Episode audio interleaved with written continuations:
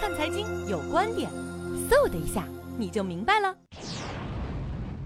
所谓的觉得流量贵，所谓的觉得吃力呢，其实缺了一个东西，就在整个的传统企业，啊，在整个它的线下几年或者几十年的运营过程中呢，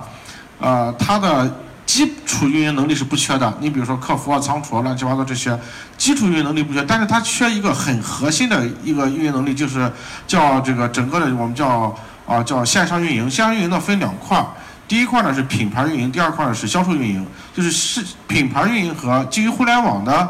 品牌运营和销售运营是几乎所有的线下企业啊都面临一个共同的问题，而且他们在实践中去养团队的过程中呢，基本上很难留得住人的一个是个常态，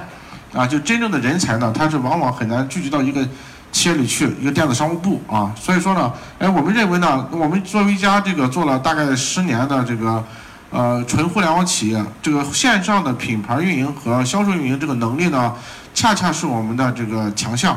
所以我们在一五年的时候就决定呢，就是再开辟一个新的业务，我们也开始 to B 了。本来我们是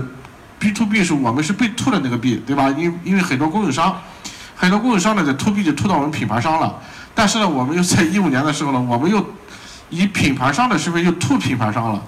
to 的是 to 的是线下的品牌商，也是个 B，就是我们一个线上 B，to 一个线下 B，啊，是这种形式 B to B。然后呢，就是把它的整个的线上的运营我们就接过来了，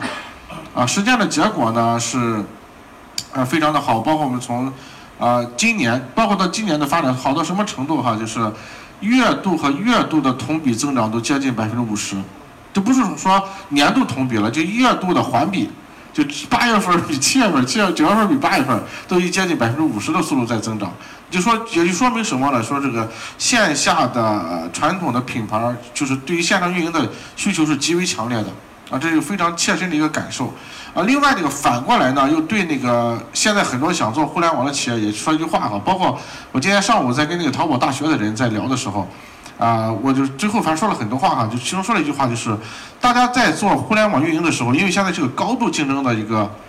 高度竞争的状态嘛，就是不要什么事都想自己干。就现在还有很多的企业，包括很多的线上品牌，什么事都想自己干。所以说，在一个呃越来越强调分工的一个未来是强调一个分工的时代呢，不要什么事都想自己干。所以说，B to B，我认为是一个巨大的蓝海。